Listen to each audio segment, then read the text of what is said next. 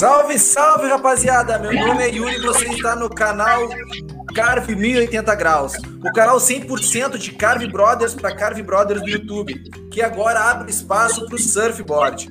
E o convidado dessa noite tem 26 anos e é natural de Fortaleza, no Ceará. Ele começou a praticar desde muito cedo, pois seus pais já surfavam de bodyboard.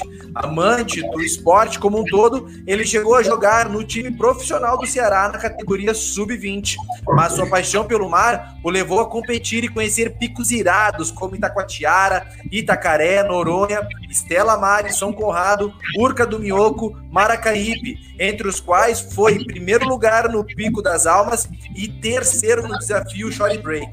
Hoje, além de competir, ele formou uma escola de bodyboard em Fortaleza, na Praia do Futuro, onde existem muitos praticantes do esporte. Seja muito bem-vindo, Arthur. Muito obrigado por essa oportunidade. Deixa eu te botar na sala agora. É isso aí, meu Fala, velho. Galera. Boa noite. Boa noite, boa noite, galera. Gratidão aí pelo espaço também, Yuri. Fico honrado e estamos aqui para que vocês precisem. Fico atento aí às mensagens de vocês e estamos aqui. Beleza, meu velho? Ô, Arthur, pra gente começar então, cara, como é que tu conheceu o bodyboard? É, Yuri, pra mim foi muito normal, sabe? Foi uma coisa muito comum.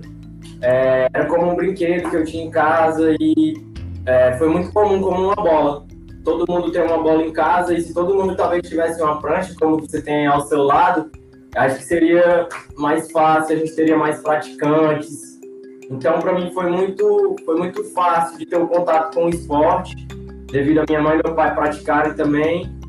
E é, para mim é como se fizesse parte de mim, entendeu? Não, é, não seria algo mais separado, é como se eu incorporasse aquilo e é, eu vivo disso, né? Hoje em dia é o meu ganha-pão, assim, é uma coisa é, inovadora. Mas eu conheci dessa forma bem fácil, como se fosse uma bola de futebol que você tem em casa. Que massa! E me diz uma coisa, e como é que surgiu a ideia de competir? É, então, a ideia de competir veio é, quando as pessoas começaram a me ver surfando e surfando bem e começaram a me indicar, é, um dia você deveria competir e tal e tal, e eu tentei algumas competições, não tive é, bons resultados, digamos assim, eu, eu ainda estava bem verde quando me indicaram já começar, e eu preferi amadurecer para competir quando eu tivesse mais maduro. E sempre aconteceu isso de de as pessoas me indicarem tudo, alguns atletas de referência mundial dizer que eu tinha um talento e que eu deveria é, explorá-lo, né, digamos assim, tanto na competição como no free surf. E essas pessoas me deram alguns direcionamentos e foi isso. Então eu escutei um pouco de cada, né, e, e terminei me, me, digamos assim, me tornando quem eu sou hoje. Então um pouco de competição, um pouco de free surf, um pouco de escolinha, é, questão de já estar tá na família, no sangue, né, o esporte, então é, terminou me englobando nessas, nessas, nessas áreas. E essa foto que a gente está vendo aí, esse caroço aí, onde é que é essa praia, velho? Essa onda aí foi muito boa, foi no Titanzinho. É uma das praias mais famosas daqui do, do, do estado e também do surf brasileiro, porque tem alguns campeões mundiais antes do Medina, é, nós tínhamos a Tita, Tito Tavares, campeã mundial feminino, feminina, certo? Foi a melhor durante vários anos. E também uma campeã mundial Pro Júnior, duas vezes campeã mundial Pro Júnior. Só que são pessoas bem humildes, assim, que vêm dessa comunidade, que essa comunidade, ela respira o surf. É, as pessoas fazem pranchas de madeira, como essa daqui, ó, e começam a surfar com essas pranchinhas de madeira. A gente chama de. Lá é o famoso local é, do surf de tábua. E esse surf de tábua, ele tanto é o bodyboard, como ele é o surf em pé. Você pode tanto deitado, como você pode ir em pé.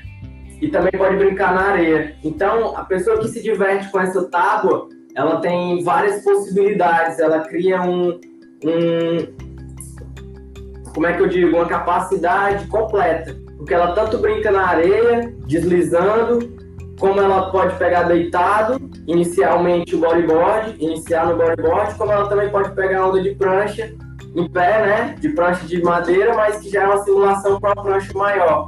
Então, é um esporte bem completo e o pessoal lá é conhecido por isso. Essa praia ela é, bem, ela é bem interessante, a gente poderia fazer uma live inteirinha só falando dela. É mesmo? E, e, é um pico bem é, restrito por questão de localismo, sabe? Porque como é uma comunidade, a comunidade toda fica em frente ao mar. Então, é, é como se a praia fosse dos locais. Só que as pessoas que, para chegar e tudo, você tem que ter um, ser bem acolhido e, ser, e acolher também o pessoal da comunidade. Então, é um lugar que eu tive muita dificuldade de começar a surfar, certo? As pessoas diziam que eu não poderia surfar. Diziam que pode ir embora, pode ir embora, você não vai pegar onda aqui, porque a onda é minha. Mas aí você vai fazendo amizade, vai pegando uma ondinha aqui, outra ali.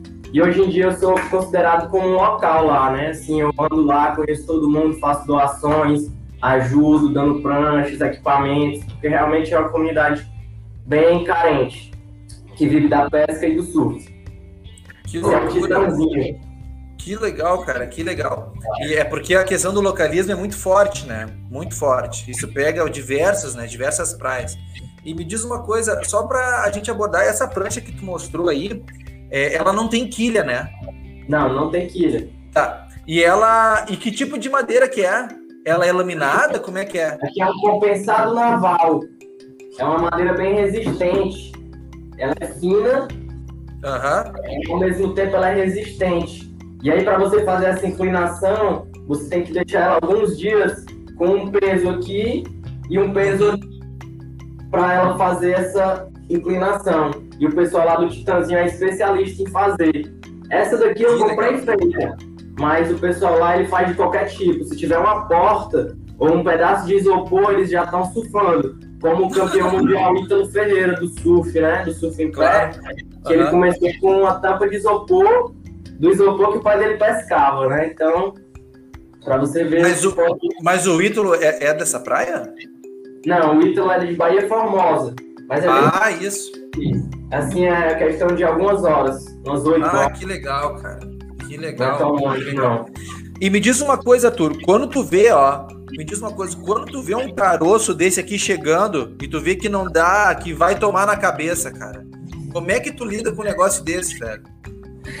Cara, é, é bem complicado, é um dos momentos mais complicados, porque é o momento que você mais teme no surf, que é você tomar um caldo, tomar uma onda na cabeça, é, que vai te, te, tirar energia, que vai te atrasar, digamos assim, né? Vai te atrapalhar um pouco ali na tua locomoção.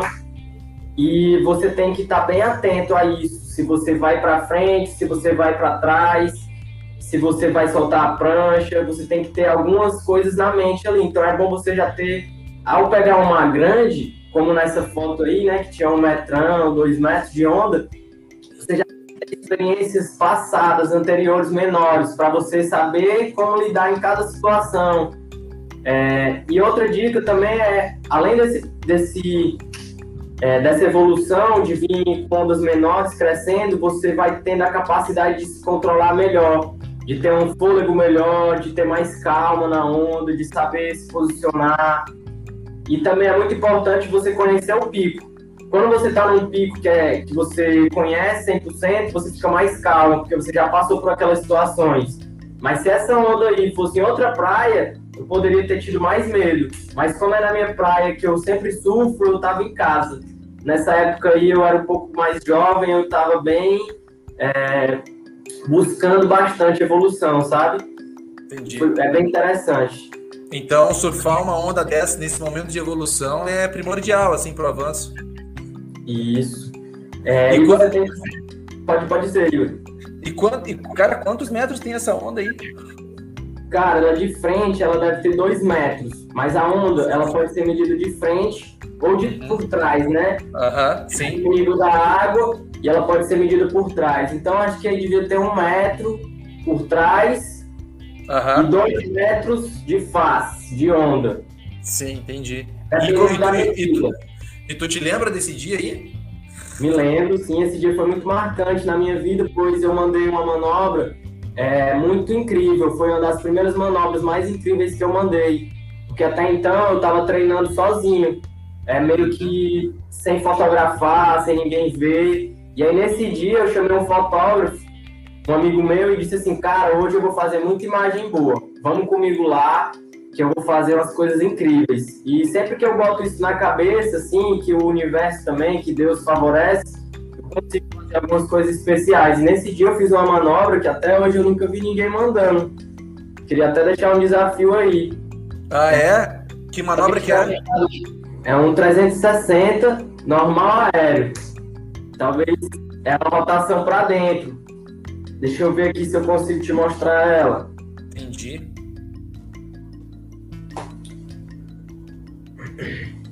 Sim, tu tá dando um aéreo, dá um 36, só que invertido, no ar? Normal, normal, que é mais difícil do que o invertido, assim, ele é tão difícil quanto.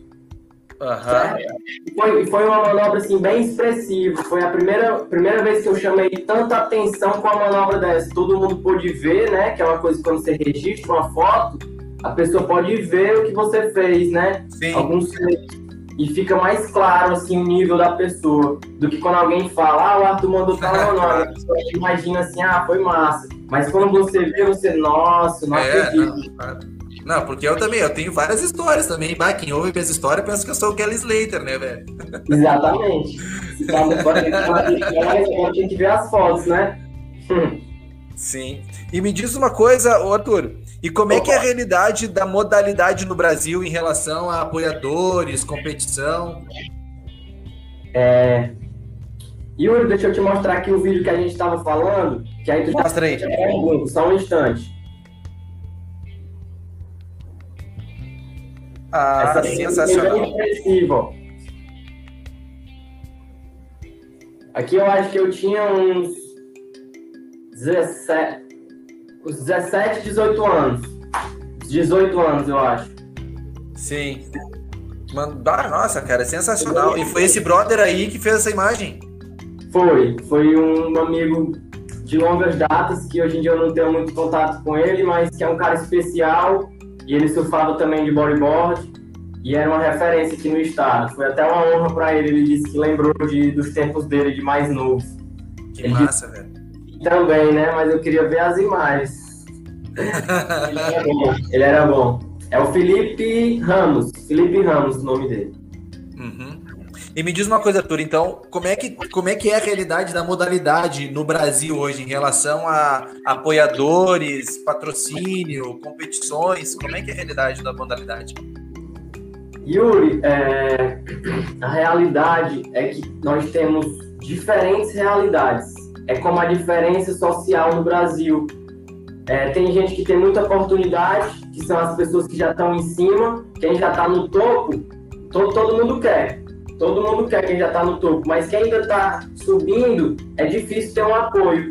Então a pessoa tem que fazer a alavancagem sozinho, com muita garra e fé, insistindo, pagando, tirando do bolso, fazendo viagens para depois ele ter um reconhecimento. Então, do mediano para o top é que você consegue algum reconhecimento.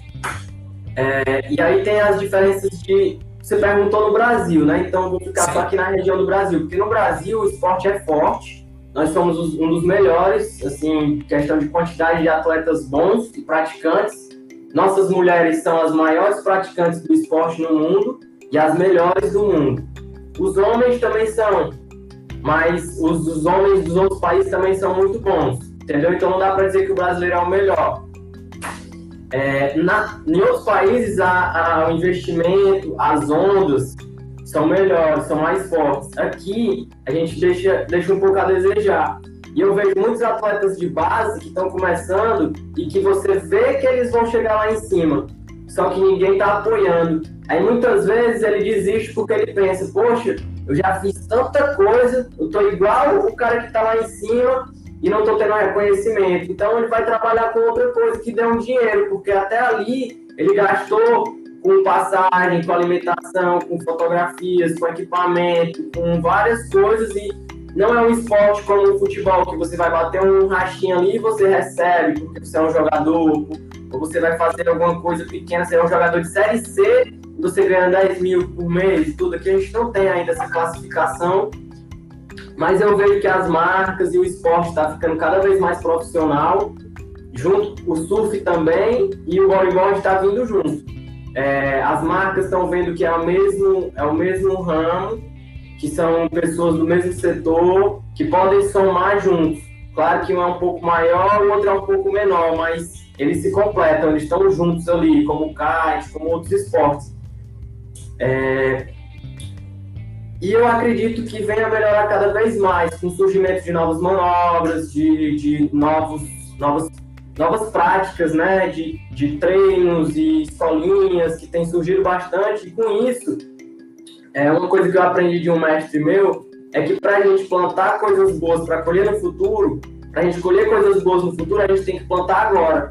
Então agora é a hora da gente estar tá incentivando, de estar tá ensinando. Tudo que eu passei, a relação, o investimento e tudo, eu quero estar tá ensinando para outras pessoas para elas já chegarem com um grau acima, para ela não ter que batalhar tudinho e quem estava aqui não deu a mão. Entendeu? Então às vezes falta também um pouco dessa mão. Tem atleta profissional que não ajuda outros atletas, que quer ter aquele conhecimento ali, que não dá uma dica, não dá uma, não fala do seu estado, não fala do seu país, prefere mudar de país e tal, nacionalidade. E eu acho que isso não é tão interessante para o esporte. Por isso que quando a gente conversou a primeira vez, eu falei que para um atleta de bodyboard, ele tem várias formas de ter sucesso, né? E, e como pessoas, né? Também não é só estar tá rico, não é só estar tá patrocinado por uma marca. Tem outras formas de você tá, é, ter o sucesso no esporte, digamos assim. E ter a missão cumprida, né? Que é de fazer o bem ao próximo e passar o que seu conhecimento. Cara, que legal, cara. Amém, cara.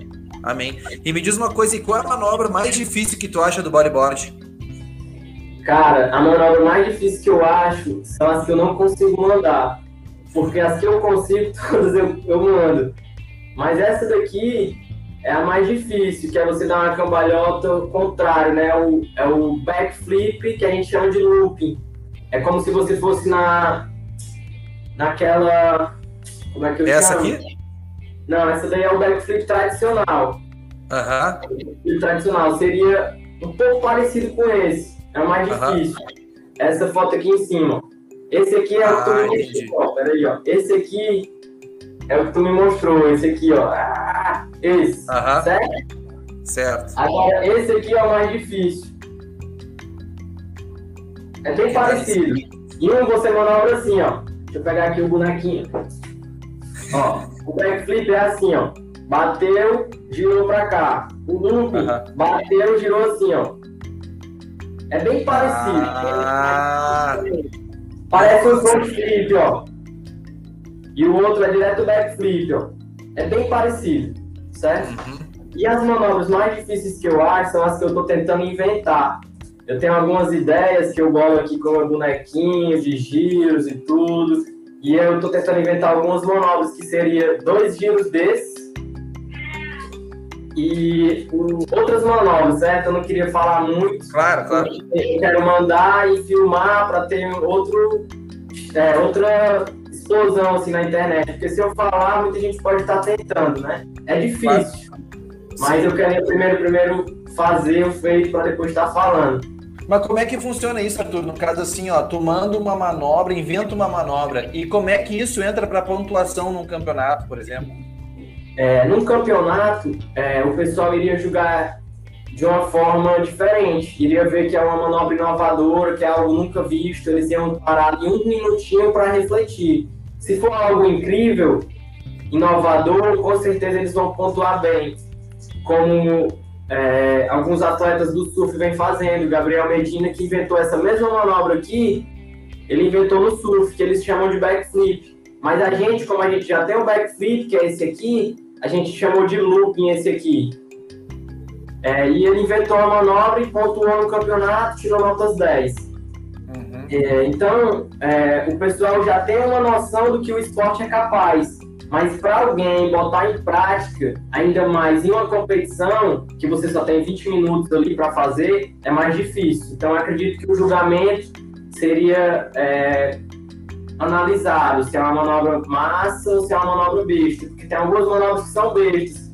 Por exemplo, é, só rodar a prancha assim, ó. é um shunt, mas é meio besta fazer assim, ó. Diferente de dar dois giros no ar, assim, ó. Ah, com certeza. Entendeu? É uma manobra inovadora. Dá um giro, tal. Ou girar assim, ó. Ou dar um giro assim só com a mão, ó. E pegar de novo. Girou e pegou. Entendeu? São manobras inovadoras, mas aí cada um vai ter o seu critério de diferença, de inovação, de dificuldade. Então esses critérios são analisados. E essa, e essa foto aqui que, que eu estava mostrando antes, onde é que foi essa, onde é que foi esse, esse mar aí? Essa praia? Essa foto foi na Ponte Metálica. É, é uma ponte que foi feita aqui na época do, da colonização, né? Então os portugueses, os espanhóis, os europeus chegavam por essa ponte, traziam materiais e tudo.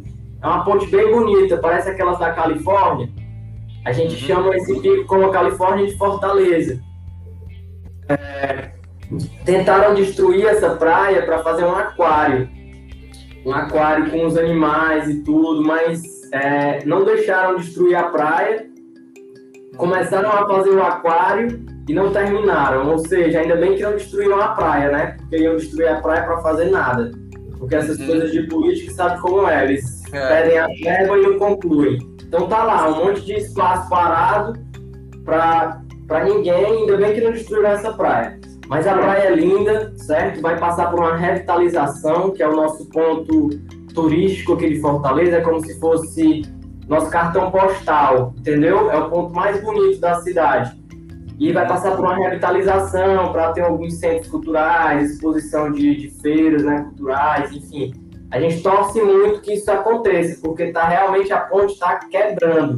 Teve um swell, que é uma ondulação, né? Uma ondulação muito forte que, que quase quebrou a ponte. Ela derrubou Caraca. alguns pilares da ponte, sabe? Tinha os pilares, as ondas quebraram. Uhum, uhum. tudo, porque tá tudo fechado, ninguém pode andar, porque periga cair. Qualquer momento pode cair. Tá proibido até o surf, porque pode ser que a ponte caia em cima de algum surfista. Mas Caraca. o pessoal não deixa de surfar assim, né? Sim, sim. O besteira. E essa foto aí foi de que ano? Essa foto foi do ano passado, feita pelo Diego. Eu estava dando uma aula, é, eu estava dando uma aula com para um amigo até famoso, o Matuex. Desculpa, o meu gato aqui ia mexendo na comida. É, tava dando uma aula para um amigo e tudo, e essa onda surgiu para mim, eu já tinha deixado todas as ondas para ele, sabe? Eu já tinha dito, vai, vai, vai, porque quando eu tô dando aula, eu não gosto de surfar, eu gosto de deixar as ondas para as pessoas irem treinando, porque eu já peguei muita onda na vida. Sim.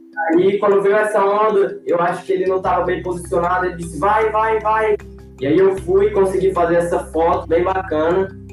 É, uhum. o Diego, agradeço a galera da Ponte, e quando, e quando tu tá dando aula, o Arthur, quando tu tá dando aula, tu fica exatamente em que posição em relação às ondas? Tu fica lá dentro na arrebentação ou tu fica mais para fora assim no quebra-coco? É, as minhas aulas, é, Yuri, elas são bem dinâmicas. Normalmente eu passo algumas instruções fora d'água, mas a cada passo que eu vou dando, eu vou indicando algumas coisas. Melhor forma de andar, melhor forma de abordar aquela situação, ler o mar, porque é como se fosse uma, uma leitura, sabe? Dá para ver assim, a corrente. Eu vejo tudo, eu vejo até os peixes embaixo da água, eu vejo qual o peixe está passando a quilômetros. Então eu vou passando no passo a passo. Só que tem alunos que já são mais avançados, aí eu dou uma soltadinha, vai na onda, aí eu observo, aí eu vou lá, pego uma onda na, depois para ele ver como é que eu faço. Ou então eu vou na frente fazendo o meu melhor e ele vem atrás vendo o que, é que eu vou fazer. E aí eu troco o lado, ele vai na frente, eu vou atrás, vou olhando o que ele vai fazendo detalhadamente. Enfim, eu mudo muito de, de, de técnicas na aula para a pessoa ter variações, para a pessoa compreender o geral. E depois ela escolher o que ela quer. Ah, agora eu quero isso, agora eu quero isso. Ah, o Arthur me ensinou que eu posso fazer isso. Porque quando você não tem esse leque, você fica assim, ó. Você sabe Sim. É. Então, quando você sabe outros movimentos, você vai tentando, vai se soltando. E aí, às vezes, eu mostro e espero para a pessoa fazer. E aí, vejo como é que ela está fazendo. Enfim, eu mudo bastante. Às vezes, eu uso alguns outros equipamentos. E o que eu gosto mesmo, meu forte, é ensinar teoria. Porque eu dando uma aula, mesmo online, virtual, eu consigo fazer você entender, você sentir como se você estivesse na onda. E aí a gente recria isso parado aqui mesmo. Do jeito que eu tô aqui, eu poderia estar recriando aqui, dando uma aula para ti, dando uma aula para alguém, pedindo para você fazer um exercício, ou eu, eu mesmo fazendo um exercício. Porque o mesmo movimento que eu faço fora d'água é o mesmo que eu faço dentro d'água. Por exemplo, vou te dar um exemplo, certo? Muita gente chega na água vai mandar o rolo. O rolo é quando uhum. você tira assim, ó. Sim. Certo? Muita gente pega e bate e fica olhando para baixo, assim, ó. Ele bate para cima e olha para baixo, ó. Tá uhum. entendendo? Isso aqui é comum. Mas o certo é a pessoa fazer assim, ó, para ela ganhar espaço. Então, esse movimento aqui eu posso repetir aqui fora, ó, quantas vezes for necessário. Mas se a pessoa não fizer isso fora d'água, ela sempre pode fazer assim. Sim. Entendeu? Então, às vezes, fora d'água é melhor de aprender do que dentro d'água. Porque dentro d'água está muito dinâmico, já é hora de fazer. É como uma apresentação de dança, às vezes eu digo. Se você não sabe a coreografia, como é que você vai dançar? Tem que saber a coreografia, né? Então tem que treinar antes, ensaiar antes, para na hora do, do show tá tudo certo. Mas vamos pro, eu, vou, eu vou pegar esse gancho, então, Arthur, que tu tá falando de aula, de aula virtual online, porque isso aí é diferente, é inovador, né? Tá aproveitando é. a tecnologia para poder passar o teu conhecimento. Como é que as é. pessoas podem entrar em contato contigo por meio da, da internet para buscar essas aulas? Galera, é, eu abri agora a escolinha, né, de bodyboard. Eu já dava aula particular, usava muito meu nome, né, tipo, como professor particular. Mas agora eu estou centralizando com esse nome é, que eu tenho outros professores, outros amigos, e é uma forma de acolher também. Além de eu fazer tudo sozinho como eu fazia antes, agora eu quero juntar uma equipe de, de para formar atletas, apoiar atletas, é, projeto social, dar as aulas particulares, dar as aulas online, é, ajudar atletas de outros estados que não tem como ter um tutor tão bom é, para auxiliar, para estar tá vendo ali dando uma dica. E o que eu indico seria falar comigo no Instagram, procurar o Yuri, procurar algum outro atleta que já surfe, que queira, é, que seja da sua cidade, ou se quiser aprender direto comigo também, pode falar comigo que esses dias eu estou dando prioridade para as aulas online, por conta do distanciamento social. Estou é, até um pouco triste. E quais são, e quais são os contatos, Arthur? E quais são os contatos que as pessoas podem te procurar? É, o contato melhor seria no Instagram, procurando Arthur é, Mourão. É Arthur isso, Arthur Mourão com TH, Mourão com na verdade não tem um tio, né? Porque no, no Instagram não aceita sinais. É Arthur também... Mourão com dois Os, né? Isso, Arthur Mourão, ó, de Oliveira. Que meu nome completo é Arthur Mourão Oliveira. Então eu boto Arthur. Entendi. E também tem o Instagram da escolinha, que é Body Brothers. É esse aqui? É, Escola Body Brothers. Isso, perfeito, Yuri. É esse mesmo. Quem quiser entrar em contato, tirar alguma dúvida, é, precisar de algum equipamento, alguma dica, pode estar falando comigo que é, meu, meu dever aqui é ajudar. Que legal, velho. E me diz uma coisa, Arthur, em relação ao mar. No surf, né? Uh, dependendo do tamanho da onda, a prancha tem que ter um formato diferente, um tamanho diferente. E no bodyboard, dependendo do mar, do tamanho da onda ou da localidade, o bodyboard tem que ter as dimensões diferentes para determinados tipos de ondas? É, Yuri, essa pergunta é muito boa, porque você vê os surfistas é, de prancha, de prancha de quilha, eles têm várias pranchas, e o bodyboard, no máximo, ele tem duas. Por que duas pranchas? É o suficiente, porque é uma para onda pequena e uma para onda grande uma mais rápida para você aproveitar as ondas pequenas e uma mais é, macia, mais maleável para você pegar as ondas grandes. É, eu, eu na, minha, na minha experiência, eu só uso a mesma prancha, eu gosto dela para todos os, os, estilos de onda. Às vezes eu prefiro uma prancha um pouquinho maior na, na onda grande, pois eu me sinto mais rápido e mais é, controlado, digamos assim. Uma prancha pequena eu sinto que qualquer coisinha me derruba. É, já no mar pequeno eu uso. Eu não gosto muito de pranchas muito pequenas, porque eu também sofro de joelho, né? Que é nessa modalidade aqui, ó. Cadê? É, aqui, aqui. é dro drop knee, né? A manobra? Isso, drop knee.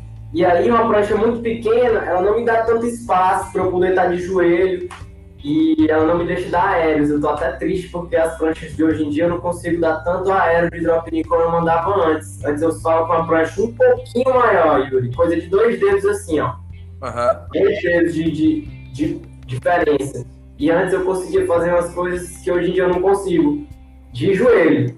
Mas como a prioridade é deitado, eu melhorei bastante surfando com essa prancha menor deitado. Então estou ganhando aqui e perdendo ali.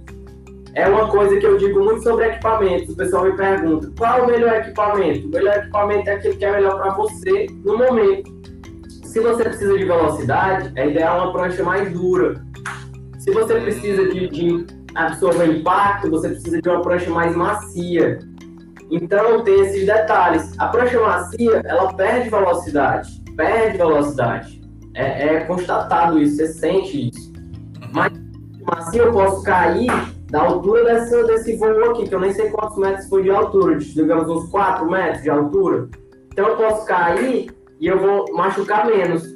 Com a prancha mais dura, eu vou ter mais velocidade, mas quando eu cair, eu posso me machucar muito mais. Ainda mais quando a altura já está passando do limite. Quando você já está voando muito, você já vai, ter, já vai querer menos velocidade e mais maciez. Uhum. Isso também funciona com as nadadeiras, certo?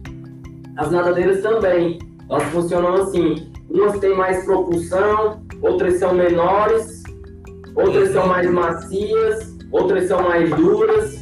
Então, na rigidez você ganha velocidade, na maciez você ganha conforto.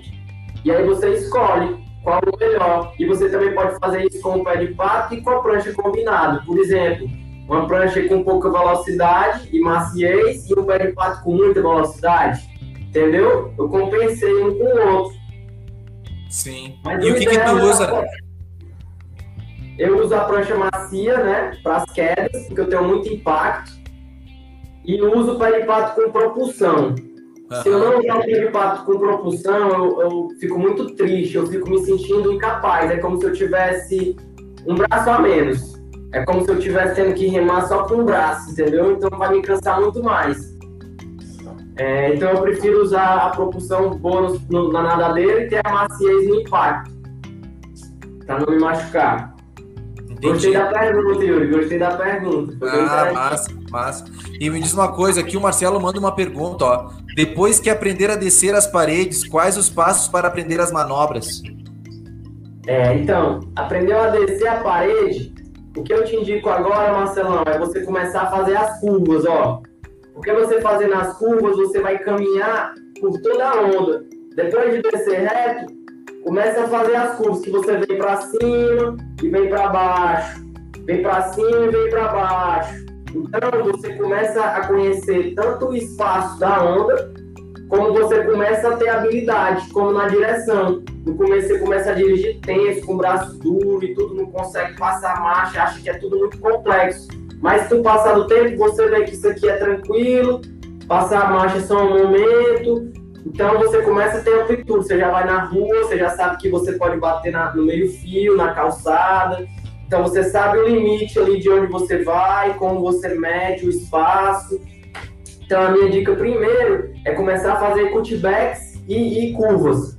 Começa a fazer curvas, porque aí você vai pegar o balanço para um lado, balanço para o outro, conhecer a onda, a altura da onda e a parede, certo? E depois que começar a fazer os deslizes, tentar, depois de deslizar uma ou duas, tentar girar completo. E tentar e tentar. Porque nas manobras, eu vou te dizer, eu tentava poucas vezes. E o pessoal é, ria muito de mim que eu errava. E aí eu disse assim, cara, no começo você fica triste, você fica, poxa, o pessoal tá rindo de mim, eu tô me esforçando aqui, o pessoal tá rindo. Aqui no meu estado é bem competitivo mesmo, sabe? É uma coisa assim, bem levada a sério. Então o pessoal ria assim de mim e eu ficava triste. Aí eu disse, cara, teve um dia que eu parei de ficar triste. Disse assim, cara, vão rir mesmo, eu não tô nem aí. Já vão rir mesmo, então agora eu vou ficar tentando aqui e não tô nem aí. Pode dizer que eu não sei se um dia eu vou saber. Um dia eu vou saber, eu vou ficar aqui no meu passo a passo, ó, um dia eu vou aprender. Então, de tanto tentar, eu peguei a manha. E eu não me contentei com isso, com fazer o básico que me ensinaram. Eu queria aperfeiçoar aquilo, entender e fazer aquilo que eu não consegui, não errasse. É, fui aprendendo dessa forma. Que massa. E aí, ó, é melhor focar em uma manobra de cada vez?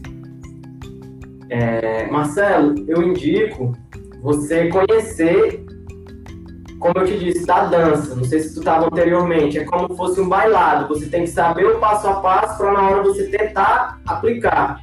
Então, você conhecendo as manobras, você sabe que uma manobra é no lip. Vou pegar aqui o bonequinho. A manobra é no lip. Tudo é rodando. Então, quando não tem lip, o que, que eu faço? Eu rolo. E quando tem lip, eu mando o rolo. Então, tem a hora certa de manobrar. E você conhece essas duas básicas, do giro embaixo e do giro por, pelo eixo, você tem a hora certa de tentar cada uma. Normalmente, no começo da onda, ela fica em pé. E aí você tenta o rolo. Depois que ela acabou, que ela ficou deitada, você tenta o 360. Certo? Então, se não deu para mandar o rolo, passou, passou, mandou o 360. Mas se você já sabe mandar o rolo e o 360, você já pode é, aprender uma coisa nova. Por exemplo, desci, mandei o rolo e também vou mandar o 360. Não precisa eu tentar só uma. Eu posso já tentar encaixar uma ou outra. Não deu uma, tentar outra. Mas você precisa conhecer para você tentar e saber como tentar na hora certa de tentar. Deu para entender ah, o que? Ah, nossa, tá demais, velho. Nossa. Só uma manobra, você vai estar tá no lip aqui, ó. Vai estar tá na hora do giro, você tá, vai estar tá aqui, ó. Aí depois que o lip passar, você vai de novo, ó. Aí de novo, ó.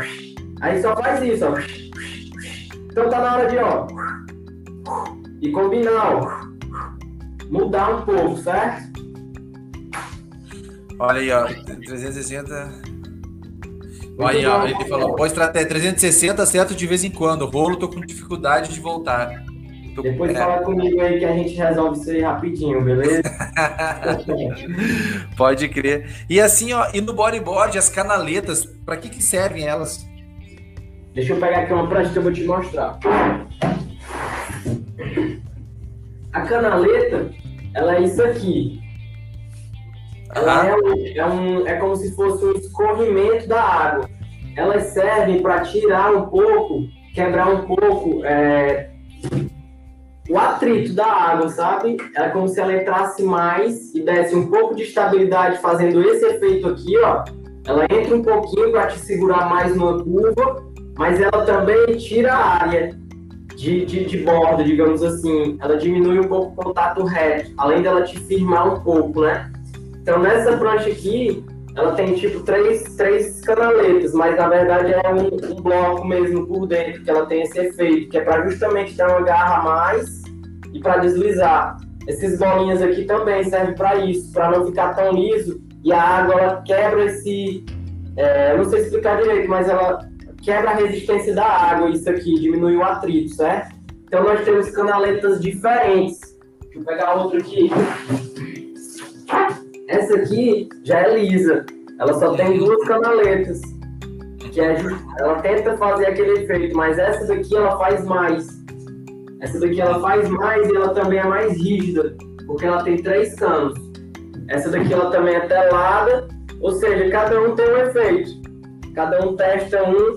E assim, eu acredito que ainda não chegamos no, no, no limite. Ainda dá para evoluir mais nas pranchas, ainda dá para evoluir mais na, nas, nos cortes das pranchas e buscar coisas novas.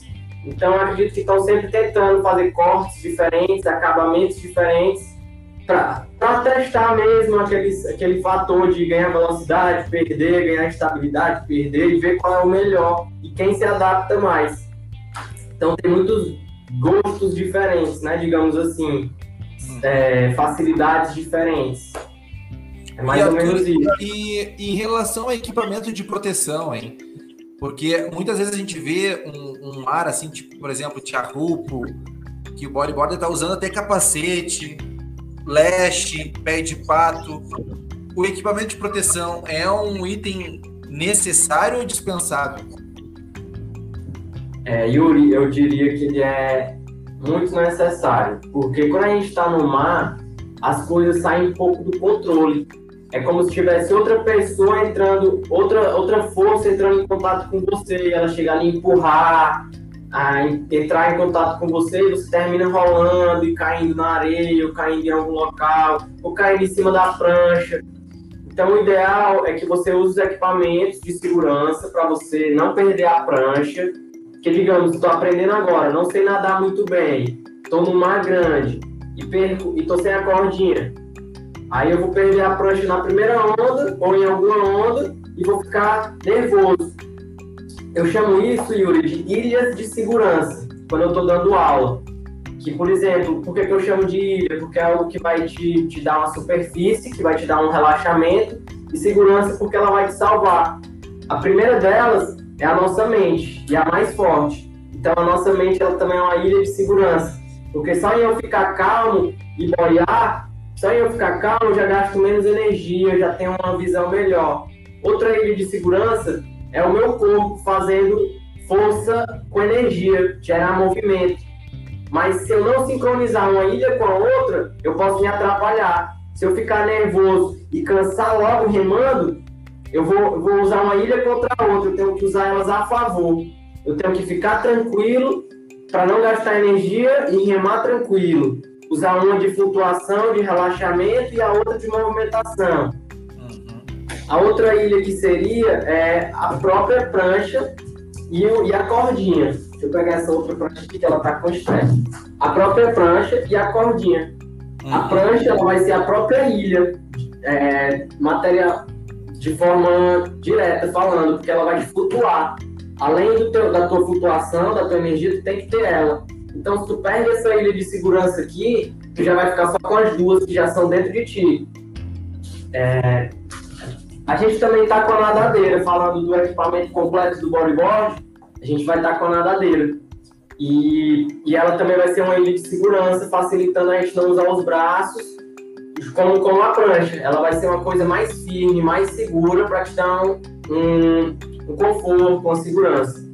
O capacete eu já acho é, indispensável para um surf de fundo de pedra, né? Quando você não sabe como você vai cair e ainda mais que você vai cair nas pedras. Quando é na areia, tudo bem, você bate ali, dá uma raladinha e tudo, mas nada demais, não passa de um arranhão. Agora, quando é fundo de pedra, como Tiahu, Indonésia, muita gente gosta de botar o capacete. Eu até já procurei alguns, mas é, tenho surfado sem capacete, porque um capacete para surf, para bodyboard é um pouco caro, é acima de 500 reais.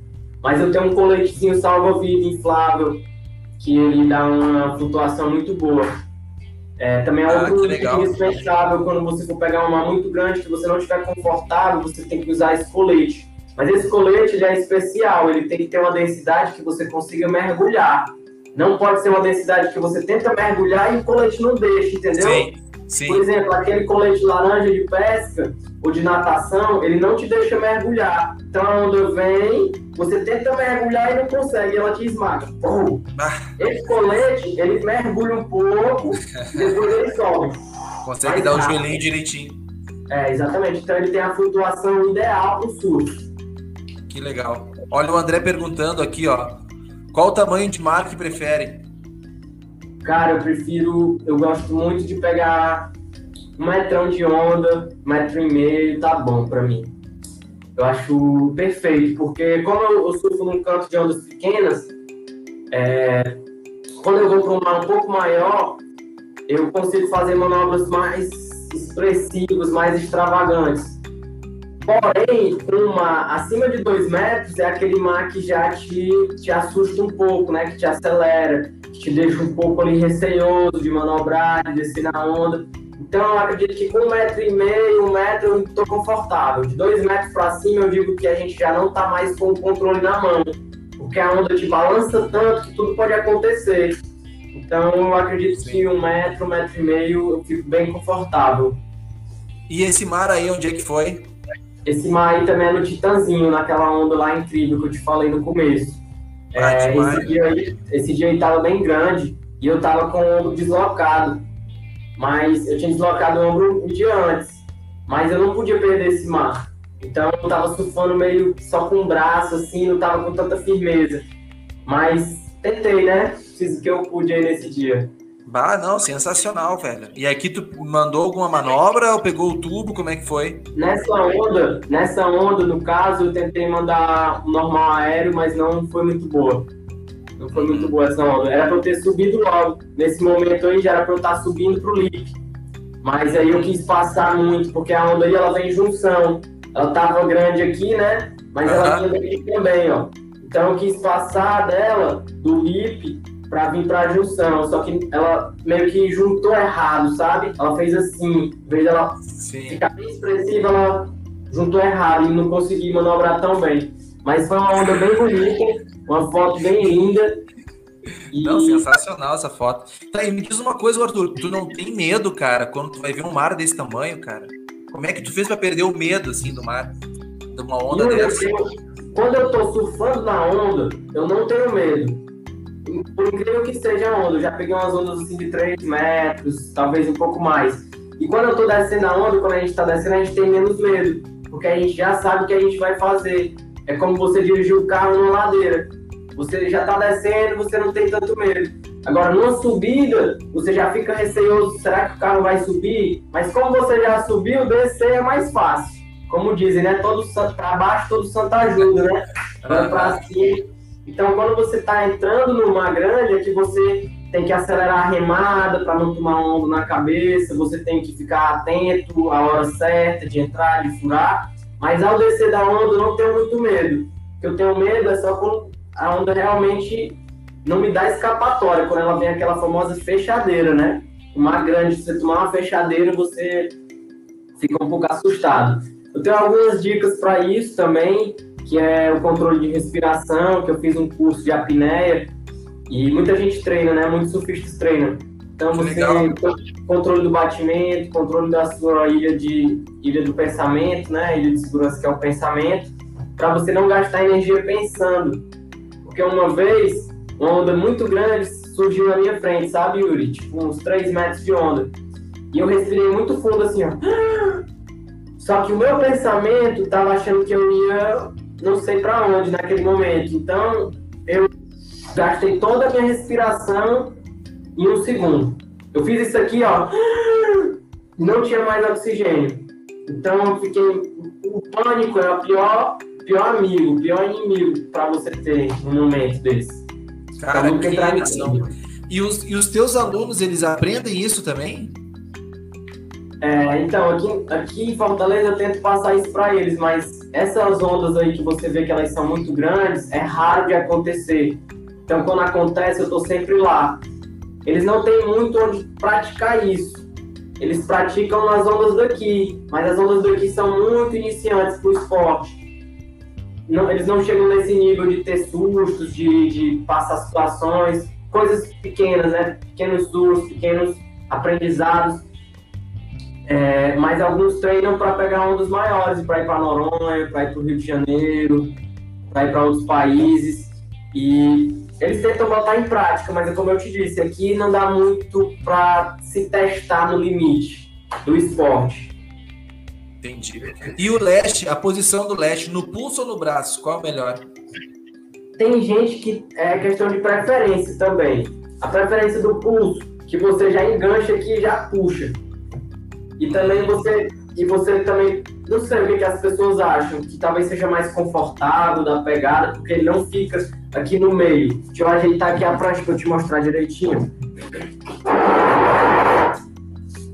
Pronto, aqui é a prancha. Uhum. Ele estando aqui no pulso, é, ele não. Ele atrapalha, ó. Mas tem gente que acha que não atrapalha. Uhum. Eu prefiro ele aqui em cima. Porque aí eu jogo isso aqui para fora e trago para fora do meu braço. E que deixar para fora. Eu acho esse espaço aqui ideal, que ele não me atrapalha tanto. Se fosse no pulso, eu já acho que eu não ia gostar, ó. A não ser que eu trocasse o pulso, né? Se eu faço mais com essa base aqui, eu poderia botar nesse pulso. Então, é, é muito de, de, de gosto, sabe, Yuri? Eu prefiro muito mais aqui no braço. E, e, que tipo de onda que tu prefere, assim? Tu prefere de direita ou de esquerda? É, eu prefiro muito mais esquerda. Eu diria assim que eu tô muito mais completo para esquerda. Para direita, eu também consigo fazer coisas incríveis, mas eu preciso de uma onda um pouquinho melhor, ou então eu preciso estar ali focado, pensando assim, cara, agora é só direita, agora eu vou fazer pro outro lado. E porque aqui no meu estado tem muita esquerda, só tem esquerda praticamente, tem três picos de direita. E então é muito mais comum você aqui no estado você ter pessoas que preferem a esquerda do que a direita. Entendi. Entendi. E, e, assim, como é que surgiu a, a ideia de abrir uma escola de bodyboard? Cara, a ideia surgiu com o passar do tempo. Eu fui um colecionador de dicas de amigos, de, de profissionais, digamos assim. Eles eram meus amigos, mas eles eram grandes atletas profissionais, que a gente não tem um valor merecido, né? Não tem é, esse nome tão grande, digamos assim. E eu fui aprendendo com cada um. Cada um, um dia me dava uma dica. Um mês depois alguém me dava outra dica. E eu fui aprendendo. E aí eu fui treinando com amigos próximos. Por exemplo, eu e você, digamos que a gente fosse vizinho, a gente ia surfar junto e eu te ajudava e tu me ajudava. E aí, Yuri, essa manobra foi boa. Aí tu dizia, foi massa. Aí eu dizia, poxa, a tua foi boa também, mas dá pra melhorar isso, isso e aquilo depois de tanto fazer isso, eu estava mais só ajudando do que sendo ajudado. Então eu pensei, poxa, quando eu dou uma dica para alguém, aquela pessoa consegue fazer muito mais fácil, muito mais rápido. Em vez dela passar um ano para ela aprender sozinha, ela já aprende ali em um minuto. É, eu comecei a, a fazer isso de forma para os meus amigos, os meus amigos mais próximos, eu fui facilitando, dando dicas e tudo. E depois fui já passando para os meninos do Titanzinho, do projeto social. Cheguei a ter um projeto social lá com 50 crianças. Pô, que e, legal, cara. Né? e alguns desses alunos, desses alunos aí hoje são professores comigo na escolinha. E. É... Desculpa, perdi a pergunta, Yuri. Repete Não, mas tu, não, mas tu já respondeu, tu respondeu, tu respondeu. Eu queria complementar. Claro, porque foi construindo com o tempo a ideia de fazer escolinha. Exatamente, exatamente. Entendi, entendi. E me diz uma coisa, tu tem apoio de alguma empresa hoje? Porque tu ainda compete, né? É, nesse momento tá parado de competição. Eu estou focado em competir, em treinar, em fazer tudo que for possível para o esporte, criar manobras, criar metodologia de treinamento, é, criar uma equipe, criar o que for possível, o que eu puder acrescentar no esporte, eu vou estar tá tentando fazer o meu máximo. Uhum. Porque eu sinto isso como uma missão de vida, sabe? E. É, de novo, a pergunta, Yuri. Tu tem algum apoio de alguma empresa de bodyboard? Sim. Sobre os apoios. Agora, eu estou sendo apoiado por algumas empresas que também são amigos. É, eu tenho um apoio de academia tem apoio de equipamentos, academia, academia Trainer Core, de um atleta profissional de bodyboard também, grande amigo, que eu aprendi com ele, ele aprende comigo. E hoje em dia ele está focado mais no bodybuilding, né? Que é aquela parte da musculatura e tal. E ele está com essa academia, eu estava indo malhar com ele até dar um lockdown aqui em Fortaleza de novo e ninguém poder mais abrir as portas, né? Outro apoiador é a Invertstyle, que me cede os equipamentos, né? Alguns equipamentos, principalmente nadadeiras e straps, que a gente vai precisando também. Que legal. É, eu, tenho, eu, tenho, alguns outros parceiros que também me apoiam. É, eu trabalho com fotografias e é, e é no ramo. São fotografias de surf, né? Então eu tenho um apoiozinho dessa marca aqui também, da Diving Dress. Que legal. É, outros apoiadores são os fotógrafos que para fazer essas imagens aqui, para eu evoluir, eu tinha que ver e lapidar cada detalhe, entendeu? Então eles foram muito é, importantes nessa caminhada, porque para eu me ver, eu tinha que ter alguém para fotografar. Então eu sempre marco os fotógrafos, sempre divulgo eles e faço parceria. Eu que tenho legal. uma moça que ela é uma terapeuta que faz massagens e faz é, tratamentos, digamos assim, para lesão. Tem um amigo fisioterapeuta, tem um amigo também que me apoia na questão da, de designs, né? Se eu quiser fazer alguma coisa com foto, um painel, ou criar uma logomarca, alguma coisa, ele chega junto também. Ele que criou a logomarca da escolinha, é a Custom Design. E não sei se eu esqueci de mais alguém, mas eu sou muito grato a todos, a todos que me ensinaram, a todos que passaram pelo meu caminho, entendeu? Eu levo isso tudo como apoio. E apoio de bodyboard, de lycra, tu tem ou não? De prancha ainda não, meu apoio sou eu mesmo. É, eu estou recebendo alguns apoios aí, muita gente tem é, me dado lycras para usar, só que eu nunca gostei de usar. Eu me sinto um pouco incomodado, então eu só uso mesmo algumas. Eu fiz uma para a escolinha e ficou muito boa. E eu estou usando, porque ela não fica subindo, sabe? O que me incomoda é ela ficar subindo. Sim.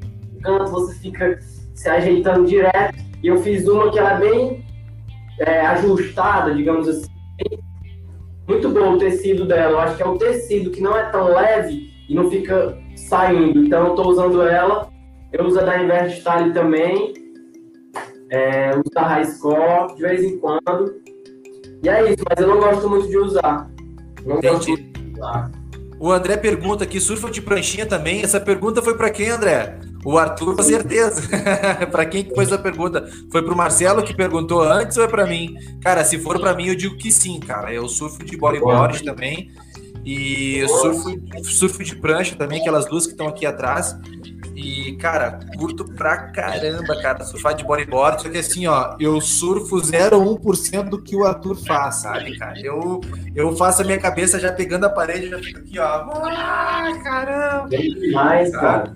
Bem demais. E, mas enfim, pô, que quem, que quem surfa, né, cara? Quem entra no mar, né, sabe que o mar é uma, um remédio pra alma, né? É muito mais do que uma, que uma competição, né? O cara, nossa, o cara energiza todo, todo o espírito espírito, né? Sai de alma lavada, né? Como se diz. E me diz uma coisa, Arthur, e, e como é que tá vindo essa nova geração do bodyboard aí? É, o, a criançada, a moçada mais jovem, ela tá vindo com, com instrução bem maior. Ela já vem com o esporte bem mais evoluído em questão de manobras, de profissionalismo, de opções de ganhar dinheiro, porque antigamente diziam que não tinha como você ganhar dinheiro ou você era o melhor e ganhava o dinheirinho do campeonato, ou não tinha, não tinha escolinha, não tinha muitos equipamentos. É, então o pessoal já está chegando com essa facilidade de poder estar tá vendo vídeos, de poder estar tá tendo contato com atletas profissionais, de estar tá tendo materiais bons, macios. Porque não, é, no meu tempo, que não é muito, é, muito tempo atrás, né? Assim, mas digamos que um pouco tempo que eu vivi, mas já vem dando uma evoluída muito boa. Para eu assistir um vídeo de bodyboard, eu tinha que pedir um DVD do meu pai emprestado. O DVD ah. meio arranhado, lá, do pai, tal, botava lá. Então hoje em dia você vai lá no YouTube e bota lá, aulas de bodyboard, como mandar um backflip. E tem alguém lá te explicando. E ah, então eu vejo eles também já chegando com essas manobras e tendo facilidade de, de chegar no nosso nível. Eu só não, não, não sinto tanta firmeza neles no bodyboard, a não ser quando o cara é muito bom. Eu vejo que a pessoa, ah, não sou tão bom, vou deixar pra lá e tal, não vou. Mas se todo mundo que um dia que é tão bom hoje, se tivesse largado um dia, não teria sido tão bom. Então você tem que estar ali persistindo e plantando, regando para você depois colher. Não é, Praticamente não é, é uma lição para vida, né? Para tudo tu tem que levar isso, né? Exatamente. Se você parar no caminho, em todo, todo, todo caminho que você decidir seguir, seja no esporte, no trabalho, na vida, se você ficar parando muito, você nunca vai chegar lá. Então, eu digo que vocês tentem bastante, porque o que aconteceu comigo pode acontecer com vocês. Um dia desse eu estava querendo mandar uma manobrinha dessa aqui, ó. Eu dizia que quando eu mandasse essa manobra aqui, ó, podia ser qualquer forma, eu ia parar de surfar. Eu mandei isso com 14 anos e tinha esse pensamento. Então, hoje em dia, isso aí pra mim eu mando 50 num, num, surf, num dia de surf, 30 num dia de surf. Então acreditem nos sonhos de vocês, pessoal, porque eles se realizam. E não é dependendo de ninguém, não é por questão de marca, de, de ser o melhor. Faz o sonho de vocês acontecer na vida real. Faz uma manobra diferente, pega uma onda gringa. Uma onda gringa que eu digo uma onda especial, uma onda boa. Então, tem, tem várias formas de você ter sucesso. Confie nos seus sonhos que eles vão, vão, vão você vai chegar perto deles. Então, não desista. para você chegar neles. Massa. Ô, Arthur, e me diz uma coisa, qual foi o pico mais cascudo, assim, que tu já surfou? E eu quero mostrar uma foto aqui também, enquanto tu vai respondendo. Eu acredito que foi Itacoatiara. Porque é uma onda que é muito forte, é a onda mais forte do Brasil. Ela é tipo indomável. Você, eu já fui lá três ou quatro vezes e eu sinto que eu sempre sou desafiado pela, pela onda, porque ela é muito forte, ela meio te assusta. Você voa muito quando você manobra, então dá um medo, você quer soltar a prancha e só mergulhar, você não quer segurar o impacto porque você voa muito. É, então é um pico que eu ainda não domei. Tem outros picos também que são difíceis, né? Os fundos de pedra eu tenho muito respeito. Por todos os picos, né? Eu tenho muito respeito, mas pelos fundos de pedra também um pouco mais. Pela questão de, de risco, né? De se machucar. Sim. E deixa eu ver, a Urca do Minhoto também é um pico bem bizarro, bem difícil que eu fui. Você tem que pegar um barco viajar quatro horas para dentro do mar. A onda é essa daqui, ó. A água é muito azul, brilhante, e a onda é perfeita, igual o Tiago. Só que ela é para a direita, ela não é à esquerda. E tem, tem várias ondas dessa perdidas no meio do mar aqui no Nordeste, entendeu? Então é, é uma onda meio assim surreal, que você não vê nada ao redor. Você olha assim ao redor e não tem terra, não tem nada. Você não tem como se, se guiar. É só a onda. E qualquer coisa que acontecer com você, você tá a 5 horas do litoral, né? 4, 5 horas. Então, por exemplo, você quebrar uma clavícula, para você ajeitar, você espera 5 horas de barco para você chegar no hospital. Se você corta um supercílio, corta um braço, você espera 5 horas. Eu tive um amigo que passou as 5 horas só enjoado do balanço do mar. Ele uhum. passou cinco horas colocando, vomitando, né? Ele chegou em terra que ele já tava. Ele, não, ele nem chegou em terra, ele tava no barco assim, ó. Uh, ninguém quis ajudar ele, né? Porque todo mundo cansado da viagem, todo mundo, não, deixa esse cara pra lá. Aí eu olhei assim pra ele, eu, caramba, velho, o cara tá branco. O cara, ele nem falava, ele tava só assim, escorado e ó. Eu disse, aí, esse cara vai passar mal. Ele não tá bem. Aí eu peguei ele, peguei as coisas dele, botei na mochila, entrei no carro dele, fui atrás de um hospital público com ele na cidade que eu nunca tinha ido. E aí perdi um dia de surf para ficar com ele no hospital, mas é, valeu muito a pena, fiz uma amizade aí pra vida. É, fiz minha parte, né, como ser humano. Que legal, velho. E é isso. E essa onda aqui, velho, olha só, tu tá, tu tá em que andar aí? eu acho que no terceiro, quarto, terceiro andar. Aí foi um looping. Essa é a manobra do looping. Vê como ela é um pouco diferente do backflip. Aham. Ela é meio, meio front flip, meio backflip, é entre os dois. Essa onda é da Carminha, é um pico aqui que ela proporciona uns voos muito altos. Essa manobra eu já mandei ela várias vezes. Várias, várias, várias vezes mais altos, girando duas vezes, girando diferentes jeitos, só que eu tenho poucas filmagens, porque eu gostava muito de fazer, eu não gosto muito de filmar. Então essas imagens que eu tenho aqui é um, um décimo, nem um décimo do que eu já fiz, entendeu? Então você vê uma imagem dessa, você não sabe o que eu já fiz no dia a dia. Você só tem uma ideia. Mas você já vê que é uma coisa bacana, né? Assim, que é bonito, é expressivo, né? É uma coisa expressiva. E essa onda ela é incrível, porque ela é muito boa para o bodyboard, não é tão boa para o surf, é boa para o skimboard também, que é essa modalidade que eu mostrei da pranchinha aqui, que eu também gosto muito, né? Vocês devem conhecer, é a taubinha, né? Muito boa porque ela tem a lateral uhum. e ela é bem na beirinha. Você consegue aprender muito bem nela, porque você tá na areia, se vocês verem aí na espuma, aí é bem rasinho. Então dá para você onda em pé, você não precisa remar muito e tal. Ah, Só que tem um problema. Por ela ser rasa e ela te jogar para cima, você pode se machucar muito. Então muita gente se machuca aí, quebra a clavícula, quebra o pescoço, bate a cabeça, é, bate a testa, bate a cintura. Eu desloquei o ombro aí já, já desloquei aqui o cotovelo. Cara. É, já levei uma pancada na nuca de outro cara que ficou tudo escuro, minha vista escureceu.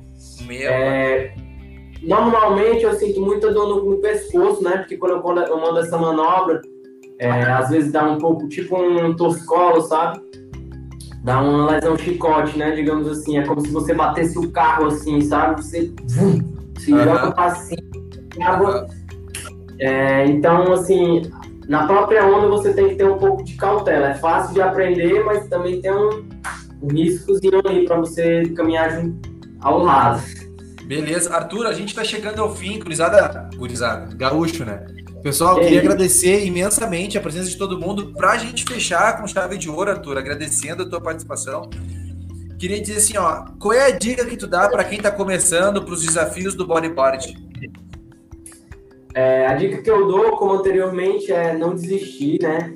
Persistir e cada dia você ir aprendendo um pouco, aprendendo um pouquinho. Cada dia você vai é como qualquer trabalho. Você chega num trabalho, você não conhece nada, você não tem nenhum equipamento, você vai se familiarizando com o seu equipamento, vai vendo se aquilo é, tá bom para você, se você precisa de mais alguma coisa.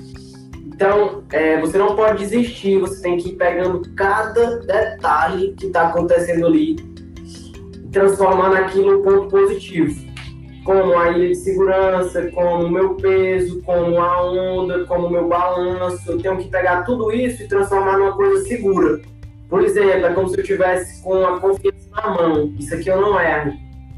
Como, é, deixa eu ver aqui o que, que eu não erraria. Às vezes eu dou um exemplo de fazer embaixadinha, que para mim é fácil, mas tem gente que diz assim: não, mano, não consigo fazer nenhuma embaixadinha. Mas é porque é uma coisa tão simples ali como fazer um desenho e você vai, vai se aperfeiçoando naquilo.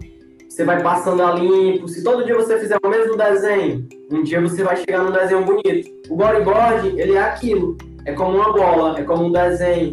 Você só é, ele é amplo, mas ele também é simples. Parece simples, tanto que a pessoa diz assim: eu não vou querer um professor para aprender bodyboard, porque é só eu vir deitado. Mas a pessoa que vai com esse pensamento, ela não vai evoluir. Então ela tem que pegar os detalhes para ir evoluindo. É isso que eu faço. Eu, eu, busco na dificuldade encontrar um ponto positivo para é, su superar essa dificuldade. Que maravilha. Curizada, queria agradecer imensamente a participação de todo mundo. Lembrando que o Arthur também é professor da modalidade, ele deu várias dicas muito legais respondendo o pessoal que mandou pergunta. Agora eu quero fechar com esse videozinho aqui do perfil dele, que é um videozinho muito massa e eu espero que vocês curtam. Arthur, queria agradecer Valeu, de novo. Beleza? Meu velho, Estou disponível. Deixa eu botar aqui pro pessoal. Exigir adrenalina que eu virei na sua boca. Ela quer me pressionar, pressionar, pressionar, lá, lá, lá. Oh, lá, lá, oh, lá, lá, oh, lá, lá. Quer virar minha vida madrugina que eu virei na sua boca. Ela quer me pressionar, pressionar, pressionar, lá, lá, lá. Oh, lá gosto porque você é Beleza, pessoal? Então tá, meu velho. Muito obrigado, Arthur. Vamos Valeu, seguir, então. Boa semana, bom início de semana. Deus é isso aí. Tamo juntos. Um abraço. Beleza, meu velho. Tchau, tchau, pessoal. Tchau, tchau.